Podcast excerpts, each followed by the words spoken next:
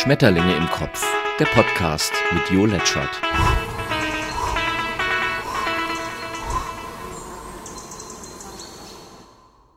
Ein herzliches Willkommen zu diesem weiteren Podcast von Schmetterlinge im Kopf. Mein Name ist Jo Letschert, das ist ja mittlerweile, glaube ich, bekannt. Und ähm, ja, heute habe ich ein, ein fast psychologisches Thema und ich könnte es eigentlich auch in meinen Podcast 50 Minuten reinmachen, also in meinen Psychologie-Podcast. Aber ich finde, es ist ein sehr persönliches Thema oder eins, das vielleicht auch dir hilft, wenn ich dir kurz erkläre, worum es denn da so geht. Ähm,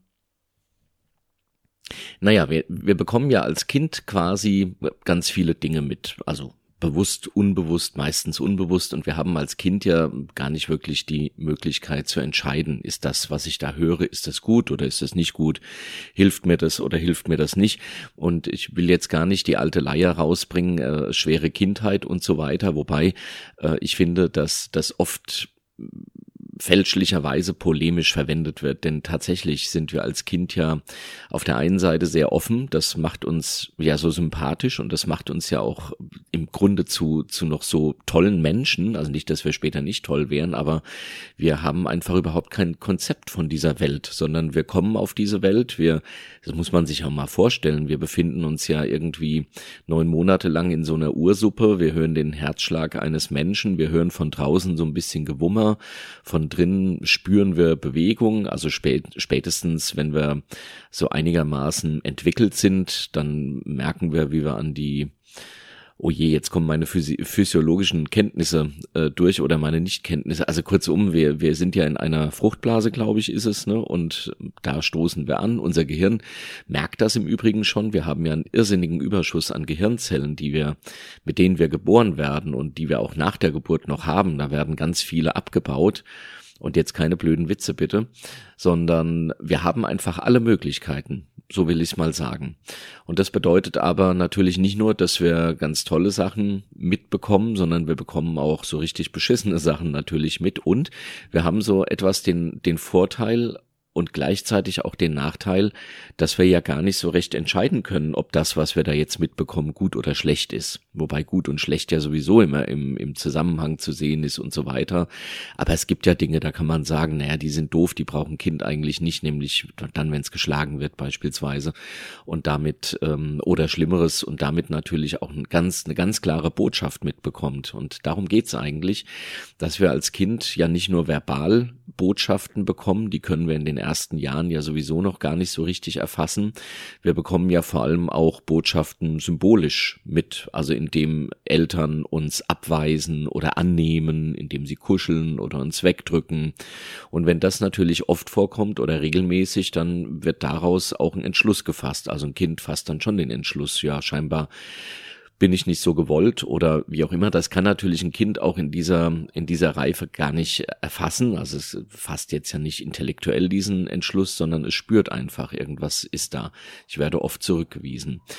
Und dann muss sich ein Kind natürlich auch überlegen, was kann ich jetzt tun, dass ich nicht zurückgewiesen werde. Und dann zum Beispiel kommt es in eine Situation, wo es mal rumgalert, rumkaspert und ach, die Erwachsenen lachen und sagen, wie toll. Und dann weiß das Kind, ach, ich muss immer nur rumgalern und rumkaspern und dann ist alles gut, dann kriege ich meinen, meinen Zuspruch. Oder es, äh, es schreit und, und die Mutter oder der Vater oder wer auch immer ähm, fordert es auf, nicht mehr zu schreien. Und dann weiß es, okay, schreien darf ich nicht, aber vielleicht, wenn ich Wut habe und fange an zu weinen, dann, dann kriege ich vielleicht die Zuwendung, die ich brauche. Und siehe da, es hat Wut, es schreit nicht mehr, das darf es ja nicht, sondern es weint. Und dann kommen die Eltern und trösten und sagen, ah toll, so, und dann hat man sich das eben so angewöhnt. Und ich glaube, es ist am Ende auch genauso einfach, wie ich es jetzt sage. Denn unser Gehirn funktioniert vermutlich, und da ist der Begriff funktionieren auch ganz gut, auch wenn ein befreundeter Therapeut zu mir immer sagt, es macht weder Klick im Gehirn noch funktioniert ein Gehirn. Ich bin der Meinung doch, wir sind keine Computer, das ist klar, aber unser Gehirn hat, glaube ich, schon recht klare Regeln. Das Einzige, was schwierig ist natürlich, unser Gehirn und das, was wir, die Welt sozusagen, in der wir leben, die ist unfassbar komplex.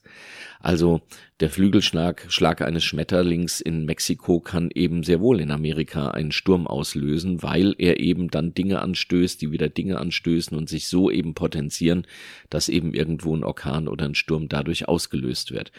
Natürlich ist der Schmetterling ja auch nicht allein im Universum, sondern da gehören auch wieder ganz viele Dinge zu. Es muss der richtige Luftdruck sein und und und. Also, das ist aus der Chaos-Theorie. Ein spannendes Thema, ein weites Feld, aber für diesen Podcast jetzt nicht geeignet, sondern für einen nächsten einmal ganz spannend. Die Chaos-Theorie und überhaupt der Begriff Chaos. Aber zurück zum Kind, das eben in einem bestimmten Kontext irgendwie entscheidet, wenn etwas passiert, das war jetzt wohl gut oder das war nicht so gut. Und mit diesen Entscheidungen oder mit diesen, naja, nennen wir es Entscheidungen, laufen wir dann ja sozusagen immer in der Welt so herum. Und es gibt ein ganz, wie ich finde, ein ganz tolles, ganz tolles Werkzeug. Und wenn du jetzt im Hintergrund im Übrigen äh, Rauschen hörst, das sind Autos, die vorbeifahren. Ich habe die Tür auf, weil es ist ähm, es ist sehr laut, äh, es ist sehr, es ist sehr warm hier. Deshalb, wir haben heute mal richtig Sommer. Ähm, ja, es sind Entscheidungen, die wir sozusagen treffen, Entscheidungen, die wir dann immer wieder auch so entscheiden, wie wir sie gelernt haben zu entscheiden. Genau, und äh, da gibt es eine ganz spannende, ein ganz spannendes Werkzeug, das habe ich in einem anderen Podcast, äh, wenn du Jo Letschert und Transaktionsanalyse einmal googeln möchtest oder Bingen oder, oder Yahoo oder wie auch immer, dann kannst du das sicherlich finden. Und äh, diese Transaktionsanalyse be bezieht sich im Grunde genau darauf, dass sie sagt, äh, schau einfach mal, wo du heute auf eine Art und Weise reagierst, die der Situation nicht wirklich gerecht wirst. Also mit dem Fuß auf den Boden stampfst, weil irgendwer irgendwas sagt, was dir nicht passt. Oder anfängst zu weinen oder oder oder. Also sogenannte Maschen könnte man sagen. Maschen, ähm, das sind ja eben genau solche, solche will mal sagen, Gefühle, die eben nicht direkt ausgedrückt werden, sondern die über Umwege ausgedrückt werden, um eben doch eine gewisse Zuwendung zu bekommen. Und ich vermute mal, du kennst vielleicht deine Maschen nicht, aber du kennst vielleicht die Maschen deiner Freundin, deines Freundes, deiner Frau, deiner Kinder, deines Onkels, deiner Kollegen. Wenn eben die Kollegin reinkommt, äh, sich lasziv in die Tür stellt, also so ein bisschen gespielt lasziv und mit den Augen klimpert und sagt, könntest du mir vielleicht nochmal helfen, dann in so einem Kindchenmodus. Naja, und dann sagst du, ja klar, mach ich. Und bist auf die Masche, vielleicht bewusst, vielleicht unbewusst, vielleicht halbbewusst reingefallen. Aber solche Maschen können auch noch viel doofer sein. Also es äh, gibt beispielsweise Menschen, ich muss gerade lachen, weil ich an einen bestimmten denken muss. Es gibt Menschen, die äh, wenden solche, solche ganz gemeinen Maschen äh, an. Und so eine Masche könnte sagen, na ja, so wichtig bin ich dann ja sowieso nicht, wie es scheint. Ja, und dann sagt natürlich das Umfeld, ah nee, Quatsch, Blödsinn, du, das war doch jetzt nicht so gemeint. Aber das ist eine Masche. Ja, statt zu sagen, du pass mal auf, ähm, das war jetzt ein bisschen doof, ich fühle mich da angegriffen und ähm, ich sehe das anders, sagt man, na ja, gut, dann, dann halt nicht.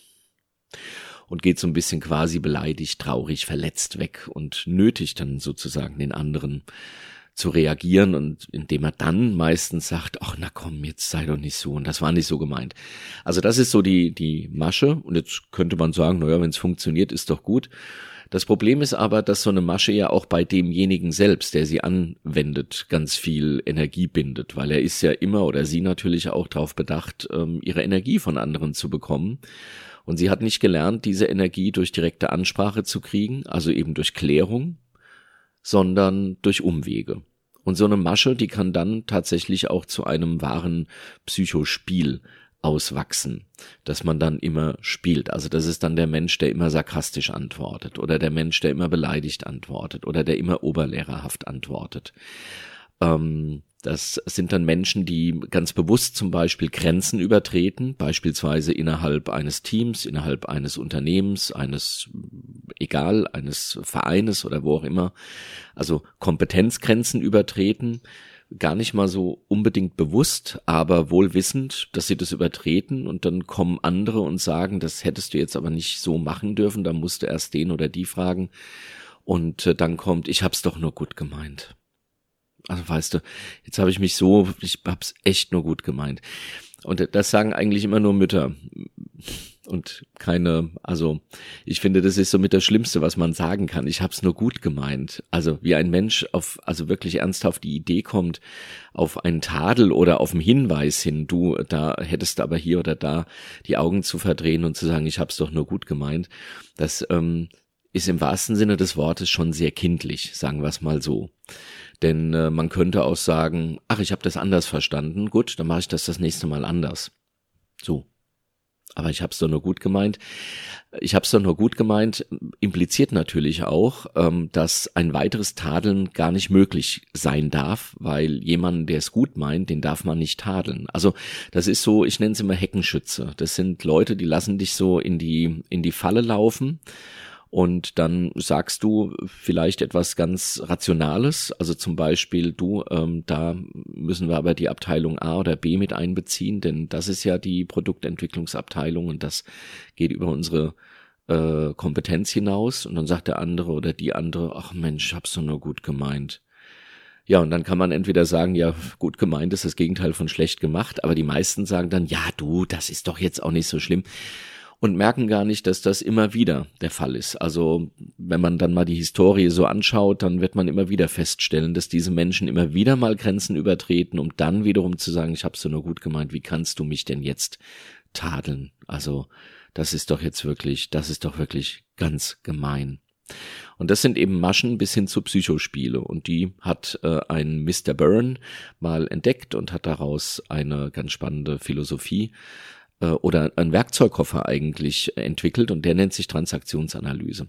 Darauf will ich aber gar nicht äh, hinaus oder ich will schon darauf hinaus, ich will es gar nicht so vertiefen, sondern ähm, dich äh, inspirieren und vielleicht dann anhand meines Beispieles dich inspirieren, da selbst mal zu schauen. Denn solche Maschen äh, fordern auch, wie gesagt, von dem Menschen, der sie anwendet oder solche Psychospiele eine Menge Energie und sie bringen oft gar nicht das Ergebnis, das man will. Denn man will ja beispielsweise, wenn man zusammen in einem Team oder in seinem Leben hat man ja auch, also man ist ja ständig in einem Team, also wir sind ja soziale Wesen und selbst der Einzelgänger braucht jemanden, der eine Firma gründet, in der er dann doch einzelgängerisch arbeiten kann. Oder wenn er selbst eine Firma hat, braucht er Kunden. Also wir brauchen den anderen in den meisten Fällen. Es gibt wenige Eremiten, aber auch so ein Eremit kann ja nur Eremit sein, weil er die Gemeinschaft mal erlebt hat, weil er, weil er weiß, er gehört wo dazu. Und ich glaube, das ist äh, immanent dem Menschen, dass er wo dazugehören will.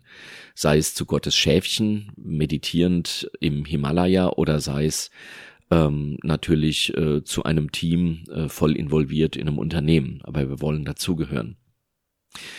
Und diese Maschen äh, sind im Grunde dazu da, dass wir dazugehören. Also diese diese Spiele auch, dass wir das Gefühl bekommen, dass wir dazugehören. Andere geben uns ihre Energie, ihre Aufmerksamkeit. Und da gibt es auch noch einen ganz spannenden Begriff in der TA, in dieser Transaktionsanalyse, und der heißt Stroke. Und Stroke, das kann sowohl ein Streicheln als auch ein Schlag sein. Also auch ein elektrischer Schlag ist dann ein Stroke. Und ähm, Byrne hat gesagt, der Mensch, Hauptsache es geht um Strokes. Also manche Menschen haben halt nur gelernt, Strokes, also Aufmerksamkeit zu bekommen, indem sie geschlagen werden. Das gibt's leider auch. Und äh, haben das eben dann zur Masche gemacht, dass sie immer wieder über die Stränge gehen und dann getadelt werden und aus diesem Tadel dann eben ihre Energie ziehen und dann womöglich nur sagen, ich habe es nur gut gemeint. Aber damit ist, und das hast du vielleicht auch schon ähm, für dich beschlossen, damit ist eigentlich keinem geholfen, sondern es wird über Umwege irgendwie versucht, Energie zu bekommen und hinten raus kommt halt doch nur was Psychologisches, also das, das Eigentliche, dass man vielleicht materiell irgendwas erschaffen will, gemeinsam in einem Team, das äh, tritt da natürlich so ein ganz bisschen in den Hintergrund, weil man so damit beschäftigt ist, Energie für sich zu bekommen. Und ähm, als ich angefangen habe, mich damit zu beschäftigen, habe ich zum Beispiel, und jetzt, jetzt kommt das Beispiel, habe ich äh, zum Beispiel eines gelesen, ähm, beeil dich.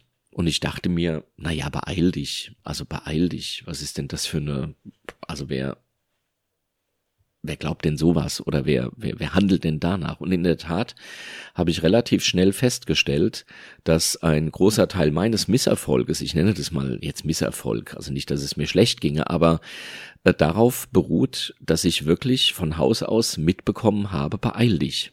Also wirklich beeil dich. Und das kann zum Beispiel so sein, dass wenn es ähm, wenn es ein ähm, wenn es ein Familienausflug zum Beispiel ist und das hat man ja in der Familie öfter mal, dass äh, dann immer jemand in der Tür steht. Das war bei uns in der Tat auch so und ähm, sozusagen mit dem Fuß wippt.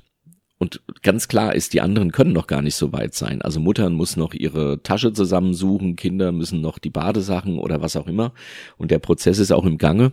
Und trotzdem steht Vater in der Tür und klappert mit dem Schlüssel. Mein Vater war ein sehr lustiger Mensch, das muss man dazu sagen. Der hat das schon auch immer so ein bisschen als Masche äh, aber als offensichtliche Masche äh, angebracht und äh, dabei dann auch noch gepfiffen, weil er sich halt dann auch nie um was gekümmert hat, ähm, sondern die anderen haben dann den Krempel zusammengesucht und wenn es ins Schwimmbad ging oder so. Aber wie gesagt, alles sehr liebevoll. Trotzdem, als Kind hast du dann das Gefühl, beeil dich ähm, oder meine Mutter, na vielleicht hört sie es jetzt, äh, das ist ja auch gar keine wirkliche Kritik, aber meine Mutter ist glaube ich auch so eine, da muss alles immer sehr schnell gehen. Mein Vater ist seit längerem gestorben, also vor langem gestorben äh, und meine Mutter macht auch immer schnell, schnell, also das ist auch immer so dieses schnell, schnell und ich habe mir das tatsächlich auch angewöhnt. Und äh, dazu habe ich mir angewöhnt, ähm, nicht nur beeil dich, also es muss schnell gehen, sondern alles, was nicht schnell geht, lass dann halt auch einfach. Und das ist natürlich fatal, denn Dinge, die, also alle Dinge, die irgendwo mal in einen Erfolg münden sollen, gehen halt auch nicht schnell. Natürlich äh, gibt es Sachen, die jetzt auf zufälligerweise mal schnell gehen und, und es ist ein Erfolg. Aber im Großen und Ganzen muss man schon geduldig sein. Und im Großen und Ganzen, ähm, wenn man jetzt nicht irgendwie, wenn man ein Buch schreibt beispielsweise und man hat dieses, es muss schnell gehen, beeil dich, dann huddelt man da halt was hin und dann merkt man nach 20 Seiten auch, ah nee, das geht mir nicht schnell genug, da brauche ich ja Wochen oder Monate, bis das Buch fertig ist und lässt es dann bleiben. Und so habe ich das zum Beispiel dann immer gemacht. Und deshalb ähm, habe ich schon einen Output. Also ich kann schon innerhalb, sagen wir mal, eines Aufgabengebietes Dinge wirklich rasend schnell erledigen. Und im Vergleich zur Geschwindigkeit auch mit einer einigermaßen niedrigen Fehlerquote. Ein, äh, ein ganz lieber Freund von mir, der sagt dann immer Pareto. Das Pareto-Prinzip ist, dass man mit 80 Prozent, äh, nee, mit 20 Prozent des Aufwandes 80 Prozent der Aufgaben erledigt. Und die restlichen 20 Prozent, ähm, da muss man dann 80 Prozent investieren. Und deshalb äh, ist es völlig okay, eine gewisse Fehlerquote zu haben, weil das Beheben dieser Fehler oftmals immer noch ähm, wirtschaftlicher ist als eben diese 80 Prozent für die restlichen 20 Prozent bis zum perfekten zu haben. Es gibt aber auch Leute, die dieses Pareto-Prinzip gar nicht so gut finden.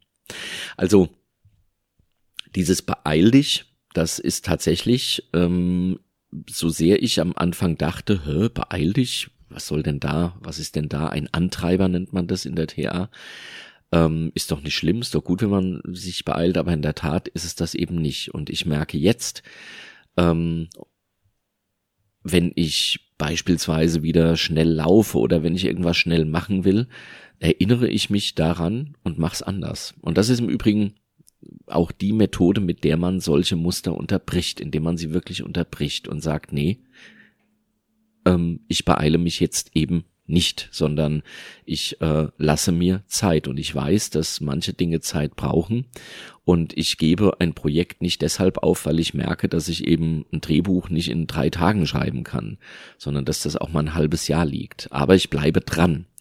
Und in der Tat kann man, kann man Verhaltensweisen nicht löschen. Also man nennt das in der Verhaltenstherapie Extinktion. Das geht nicht, also denn was man, äh, was man einmal ge sich gemerkt hat, kann man nicht bewusst vergessen. Das geht nicht. Das geht eben nur mit Krankheiten, ne? also mit Demenz beispielsweise. Da vergisst man dann Dinge oder wenn man eine andere Hirnschädigung hat. Aber unter normalen Umständen vergisst man nichts und man löscht nichts. Aber äh, ich kann sehr wohl meinem erkannten Muster, beeil dich, äh, wenn ich merke, dass es jetzt wieder greift, also ich äh, resigniere wieder und sage wieder, ach was ein Scheiß, ich lass das, und dann sage ich, nee, du willst dich einfach nur wieder beeilen müssen, und das musst du nicht, sondern legst halt mal nebenhin und morgen setze dich dran und schreibst weiter. Und äh, das ist gar nicht so leicht natürlich, denn wenn man, wie ich jetzt 50, 52 Jahre nach so einem Muster lebt, dann ist das schon etwas schwierig, sozusagen dieses Muster von heute auf morgen zu lassen. Aber es ist halt einfach auch klasse, wenn man es, wenn ich es erkenne und ich erkenne es immer öfter und sage, nee, es ist genau so gut, wie es läuft. Es kann Zeit brauchen und du hast wirklich alle Zeit der Welt. Und das ist im Übrigen, wenn man dann so ein bisschen drüber nachdenkt, ähm, dieser Zeitfaktor ist ja in unserer Gesellschaft, naja, wahrscheinlich seit der industriellen Revolution ein, ein ganz, ein ganz wichtiger und seit der, ja, Internetrevolution, der Computerrevolution ein noch wichtigerer, weil wir ja äh, jeden Tag lernen, Amazon liefert von heute auf morgen. Ich möchte im Übrigen sagen, dass ich über Amazon nichts mehr kaufe und schon gar keine Bücher und das ist auch schon wieder gelogen. Meine E-Books. Meine E-Books, ja, da ist leider, da ist leider, äh, da ist leider Kindle äh, mit mit der der der bessere. Also ich habe auch ein, ich habe auch ein, einen freien, einen EPUB Reader. Ähm, fängt mit T auf und hört mit O an. Es gibt noch viele andere. Aber tatsächlich, liebe, liebe EPUB-Leute, also da ist dann ja Hugendubel und Thalia und wie sie alle heißen hinten dran echt, macht mal ein einfacheres Gerät, schaut euch mal, nicht Gerät, aber eine, ein, ein einfacheres Runterladen der Bücher, schaut euch mal Amazon an und macht's dann bitte genauso und dann kaufe ich auch gleich bei euch. Aber ansonsten, ich kaufe auch noch viele äh, Bücher und auch andere Sachen natürlich. Das kaufe ich auf jeden Fall nicht über Amazon, weil ich finde, Amazon macht so viel kaputt. Also ich will, will gar nicht den bösen Amazon dahinstellen. Die machen das, was Leute machen. Sie wollen Geschäft generieren. Genau, was wollte ich sagen? Aber da haben wir eben noch mal mehr gelernt. Es muss schnell gehen. Also wenn ich heute irgendwas verschicke über unsere, äh, über unseren Webshop und es kommt nach drei Tagen nicht an, oi, dann gibt schon Mails mit fünf Ausrufezeichen. Und deshalb ist dieses Beeil dich eben auch so ein, so ein, so ein Mantra geworden. Und nein, es muss nicht schnell gehen. Und wenn ein Buch mal fünf Tage braucht, wobei, wenn du es beim Buchhandel bestellst, ist es am nächsten Tag spätestens da, ähm, dann dauert's halt fünf Tage und dann ist das völlig okay. Und ich glaube, was dahinter aber auch so steckt, ist diese Angst, dass man ähm, irgendwann stirbt und vieles nicht gemacht hat. Und das wird ja sowieso vermutlich so sein. Aber das liegt dann ja auch nicht am Leben oder an der, an der Zeit. Also es sei denn, wenn jetzt ein, ein Flugzeug hier reinstürzt, dann sind Dinge, die ich morgen oder übermorgen oder in den nächsten Wochen noch machen wollte, natürlich nicht mehr zu machen. Aber genau das ist der Punkt. Wir wissen ja überhaupt nicht, wie viel Zeit wir haben. Die kann in fünf Sekunden hier vorbei sein. Die kann aber auch, also wie gesagt, ich bin jetzt 52, die kann aber auch, wenn ich die ja, äh, Durchschnittslebensdauer erreiche, äh, habe ich noch 23 Jahre zu leben. Das ist noch eine ganze Menge. Also das ist natürlich nur noch die Hälfte von dem, was ich schon gelebt habe, aber pfeift drauf, es ist eine ganze Menge. Äh, es kann aber auch, wie gesagt, in fünf Jahren vorbei sein. Wir wissen das nicht. Und ich finde, daraus kann man zwei Schlüsse äh, ziehen. Die eine, der eine ist, dass ich sage, ja, und deshalb habe ich keine Zeit. Ich weiß nicht, wann es rum ist. Und der andere ist aber, und den habe ich mir angeeignet zu sagen, eben, ich weiß nicht, wann es rum ist. Und deshalb habe ich alle Zeit dieser Welt.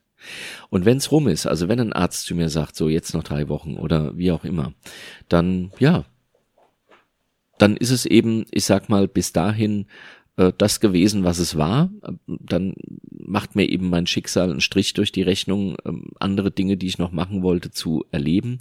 Aber dann ist es eben auch so. Und eben gerade weil die Zeit nicht messbar ist, weil ich nicht weiß, wie viel Zeit ich habe. Äh, genau deshalb sollte ich mir angewöhnen oder habe ich mir angewöhnt zu sagen, ich habe alle Zeit dieser Welt. Da kommt dann natürlich immer noch dazu, ja, mit 50 bist du auf dem ersten Arbeitsmarkt nicht mehr. Und wenn du mal über 40 bist und all dieser Quatsch, ja, es gibt sicherlich viele Unternehmen, die sagen, nö, über 50-Jährige wollen wir nicht mehr, die haben, die denken zu viel selbst oder so ähm, jetzt bin ich nicht fest angestellt, beziehungsweise ich bin fest angestellt zu einem kleinen Teil, aber ähm, in einem äh, Unternehmen, mit dem ich äh, nahezu befreundet bin. Also das ist gar keine Festanstellung, weil ich mir das eben so gemacht habe und den Rest mache ich sowieso selbstständig und ähm, lebe da auf vielen Füßen. Also ich habe da sicherlich eh schon ein, ein seltsames äh, Arbeits- und Lebenskonzept, in dem Rente im Übrigen auch nicht vorkommt. Also ich will bis zum Schluss arbeiten. Ich will das einfach. Ja, also diesen Punkt kann ich mir nicht vorstellen, ab dem ich dann nichts mehr arbeite. Also ähm, Rente wäre für mich, für mich dann vielleicht eher der Punkt, ab dem ich nur noch mit dem mein Geld verdiene, mein Unterhalt verdiene ähm, das mir wirklich Spaß macht. Also das wäre für mich so der Punkt der Rente. Aber ich bin keiner, der gerne nicht arbeitet, sondern äh, der sich die Arbeit gerne so organisiert, dass ähm, a das rauskommt, was er will, äh, nämlich ich liebe es Menschen zu unterhalten, ihnen Spaß zu machen, aber ihnen auch Wissen zu vermitteln. Das wäre mein Warum. Aber auch das könnte noch mal ein eigener Podcast werden. Und äh, ansonsten genau, möchte ich, also dieses Work-Life-Balance-Gedöns ist nicht so meins, sagen wir es mal so, sondern ähm, für mich muss das alles Spaß machen, ob das Arbeit oder Freizeit ist.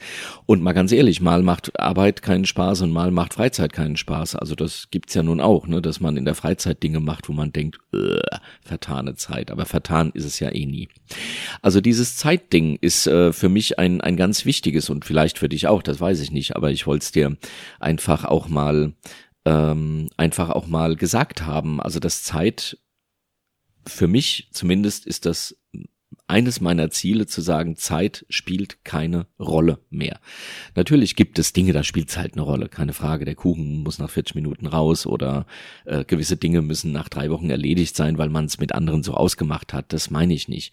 Aber so ganz prinzipiell, dass man glaubt, man muss un unglaublich viel, unglaublich schnell erreichen, um irgendwie in seinem Leben was Tolles gemacht zu haben. Das halte ich halt für für ähm, für schwierig, weil dann geht es gar nicht mehr darum, dass die Dinge gemacht werden, sondern dass sie schnell gemacht werden und das so viel wie möglich. Also diese Vermassung, die ja uns dann vermutlich auch wieder diese industrielle Revolution ähm, dieses Arschloch, möchte man sagen, äh, mitgegeben hat. Klar, wir, wir haben heute so viel Geräte und meinen kleinen Zoom, wenn ich den hier sehe, das ist das Aufnahmegerät. Das ist ein so wunderbares Gerät. Klar, das gäbe es ohne das alles nicht. Es hat halt alles seine Vor- und Nachteile. Aber das heißt ja deshalb nicht, dass du oder ich, dass wir uns äh, hetzen lassen müssen, sondern es gibt Dinge, die haben ihre Zeit, es gibt Dinge, die brauchen ihre Zeit, es gibt Dinge, die müssen in einer bestimmten Zeit gemacht werden, klar.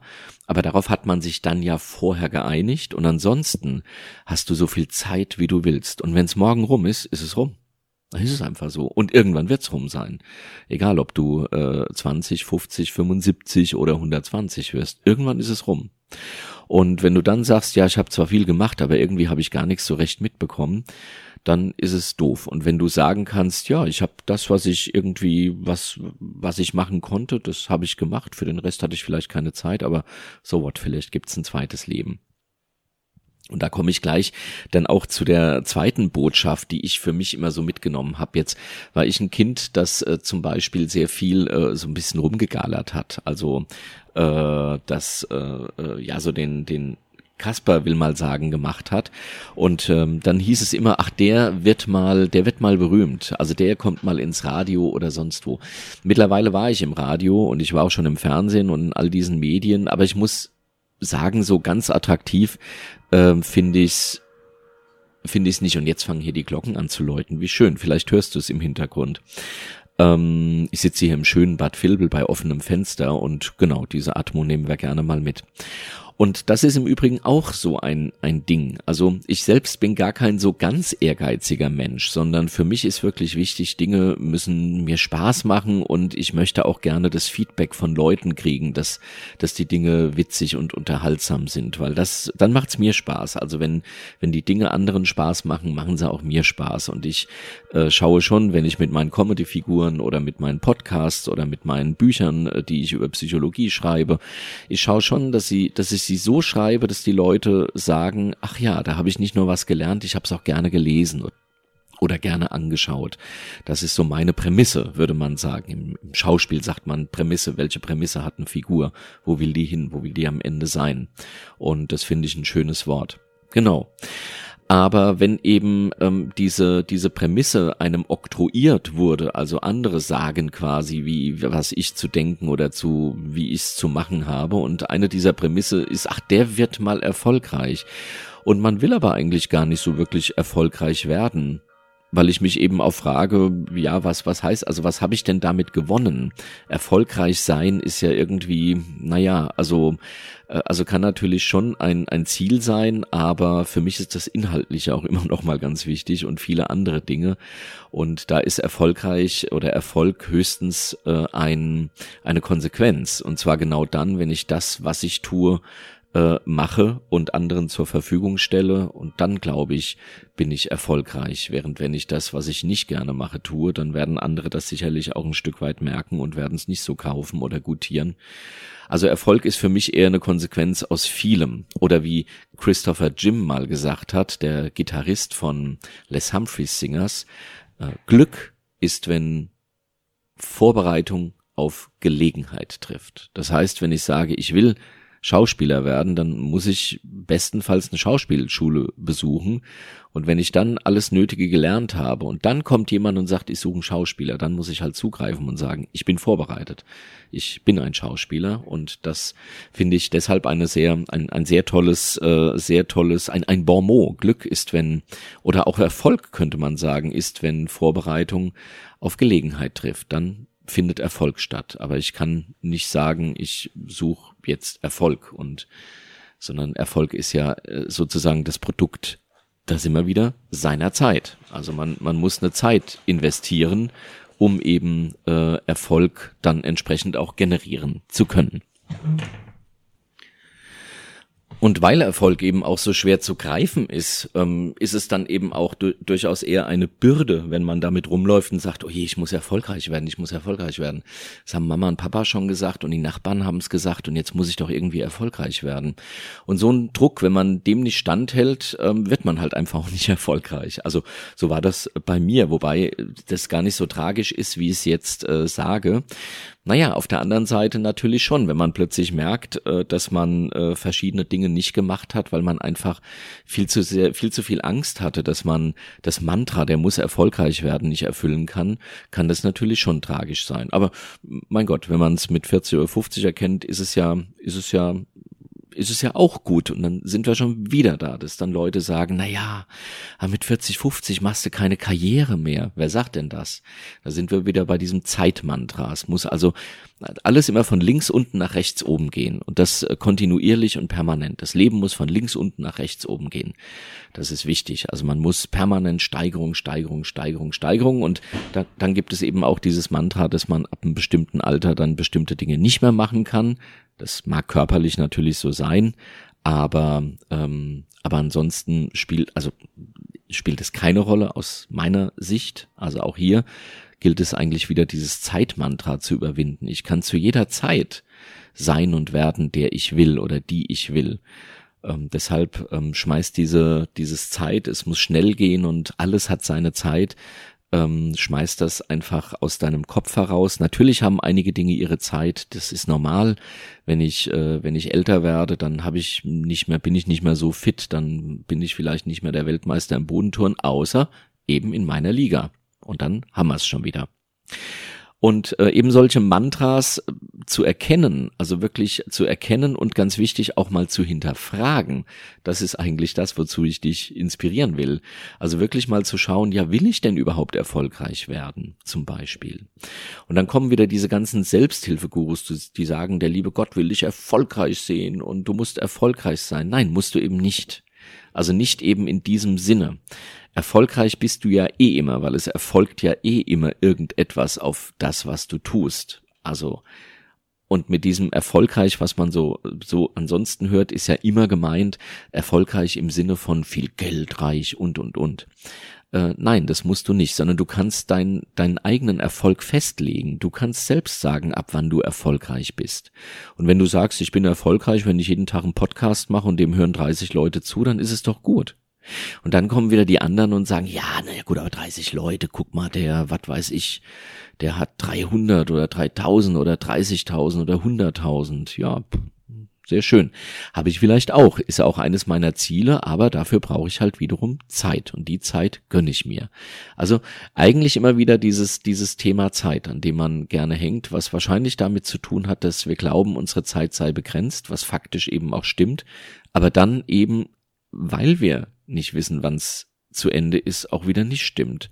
Und da wir es eh nicht wissen, wann es zu Ende ist, brauchen wir das Ende auch nicht zu bedenken, weil das ist etwas, was wir nicht im, im Griff haben und deshalb können wir so tun und deshalb tue ich so, als hätte ich unendlich Zeit, weil irgendwann ist es ja nun eh rum. Also das ist mein neues Mantra.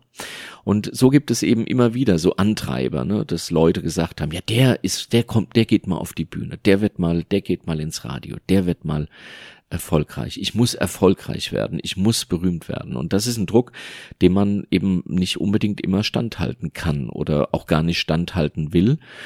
Und wenn man dann eben auch nicht weiß, wo es herkommt, also dass ich gar nicht weiß, warum habe ich denn das, sondern davon überzeugt bin, das kommt aus mir heraus, dann wird es natürlich umso schwerer. Denn dann äh, ist es ja sozusagen Gesetz, dann ist es äh, quasi wie eine Wahrheit. Während wenn ich irgendwann erkenne, das kommt ja gar nicht von mir, dieses, du hast keine Zeit, beeil dich, ähm, du musst erfolgreich sein, der geht mal auf die Bühne, der hat mal Erfolg. Also das sind Dinge, die ich eben durch meine Kaspereien immer mal gehört habe und meine, meine Eltern oder auch die, die es gesagt haben, haben das ja nicht böse gemeint, ne? sondern ich habe ja als Kind den Beschluss gefasst, okay, ich muss jetzt erfolgreich sein.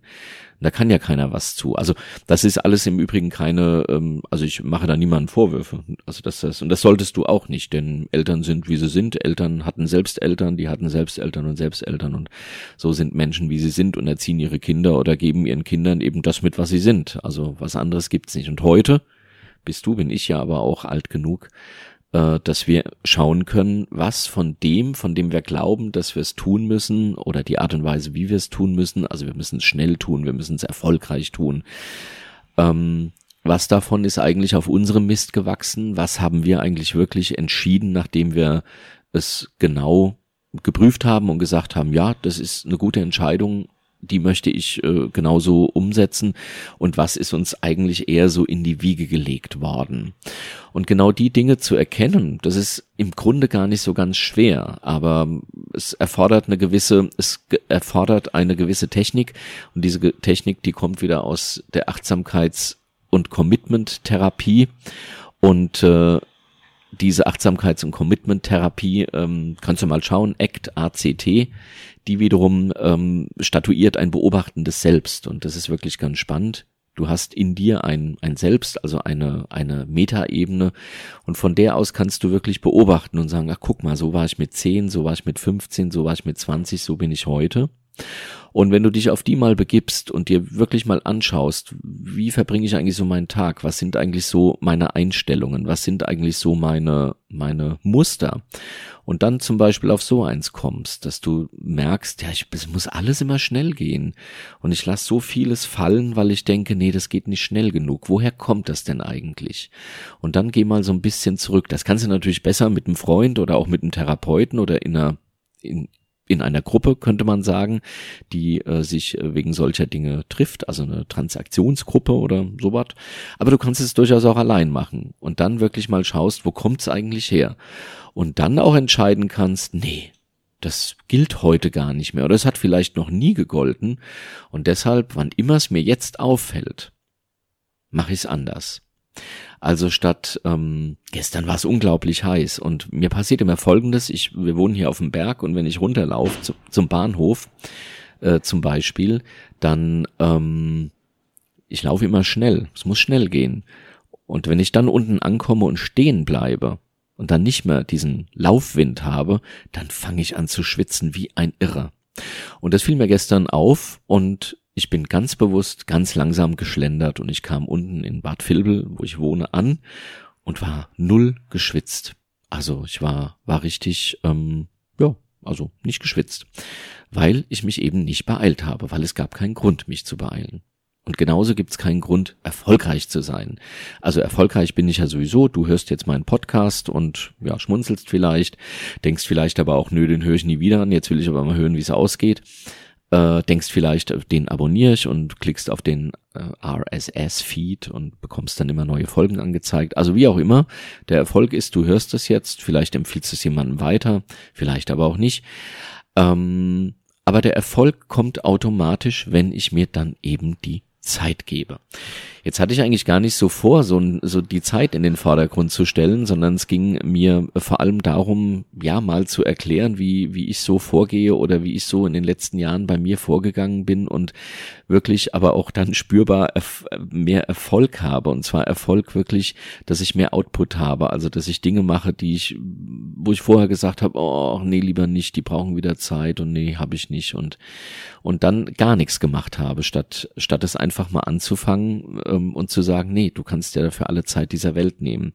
Und äh, tatsächlich, äh, während ich dir das so oder mir es auch erzähle, eigentlich erzähle ich es ja mir, stelle ich fest, dass dieser Zeitfaktor ein ganz ein ganz unangenehmer ist. Wir meinen immer, wir müssten unglaublich viel machen in, in, in wenig Zeit, schnell, schnell und äh, verlieren dabei das Eigentliche immer so aus dem Auge. Wir verlieren den Weg aus dem Auge. Der Weg ist das Ziel. Es ist eigentlich so eine profane Botschaft.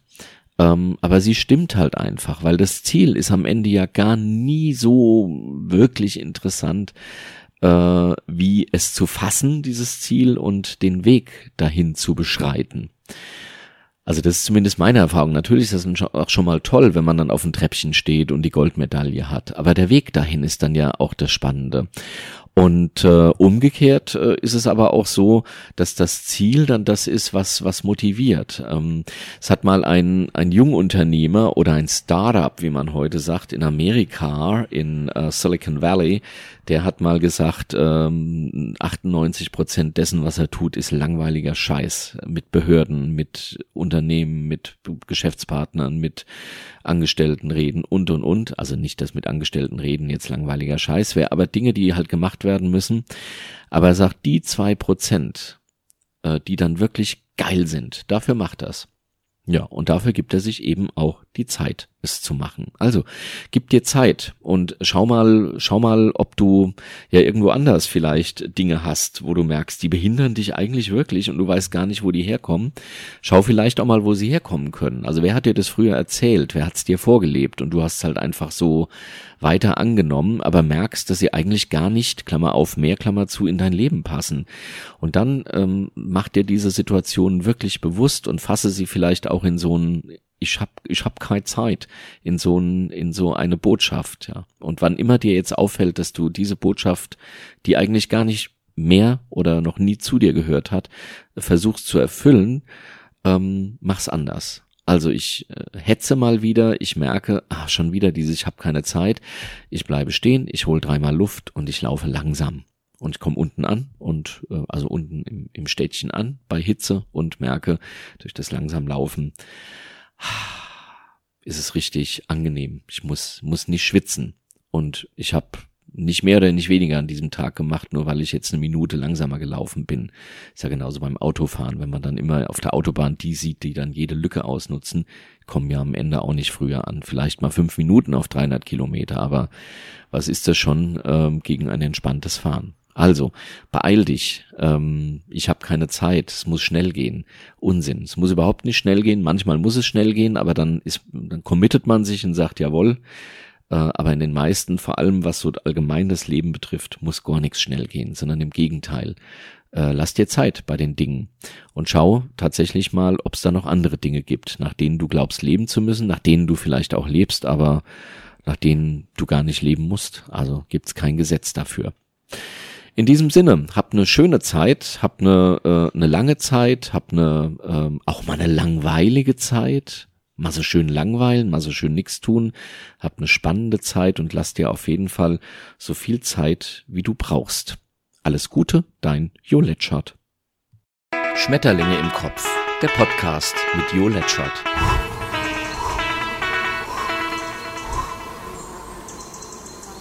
Geschafft. Hat's gefallen? Hast du Fragen, Wünsche, Kritik? Dann schau auf letchert.net oder schreib an jo.letchert.net. Und immer dran denken, böse Menschen haben keinen Podcast. Naja.